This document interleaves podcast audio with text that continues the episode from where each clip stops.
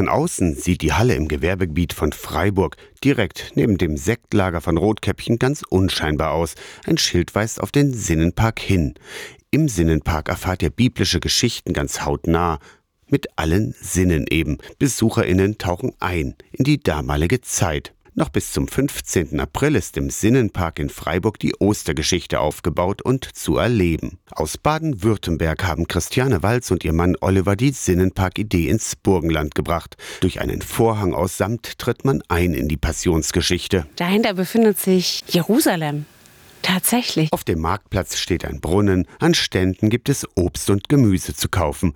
Der Boden vor dem Markt ist bedeckt von Palmenzweigen und Kleidung, so wie die Bibel den Einzug von Jesus in Jerusalem beschreibt. Da tauchen wir schon ein in die Ostergeschichte und im ersten Raum, da laden wir unsere Gäste ein, mitzuerleben, wie die Menschen damals Jesus in Empfang genommen haben. In den sieben Räumen erlebt ihr die Ostergeschichte ganz dicht und mit allen Sinnen. Gerüche, Geräusche, Lieder und Texte. Uns ist da ganz ganz wichtig, dass wir die Besucher mit reinnehmen und sagen, Mensch, wir sind ein Teil davon. Wenn wir dann weitergehen jetzt, kommen wir in den Garten Gethsemane. Den Ort von Verhaftung und Verleugnung. Die biblische Geschichte kommt mit der Auferstehung natürlich zu einem guten Ende.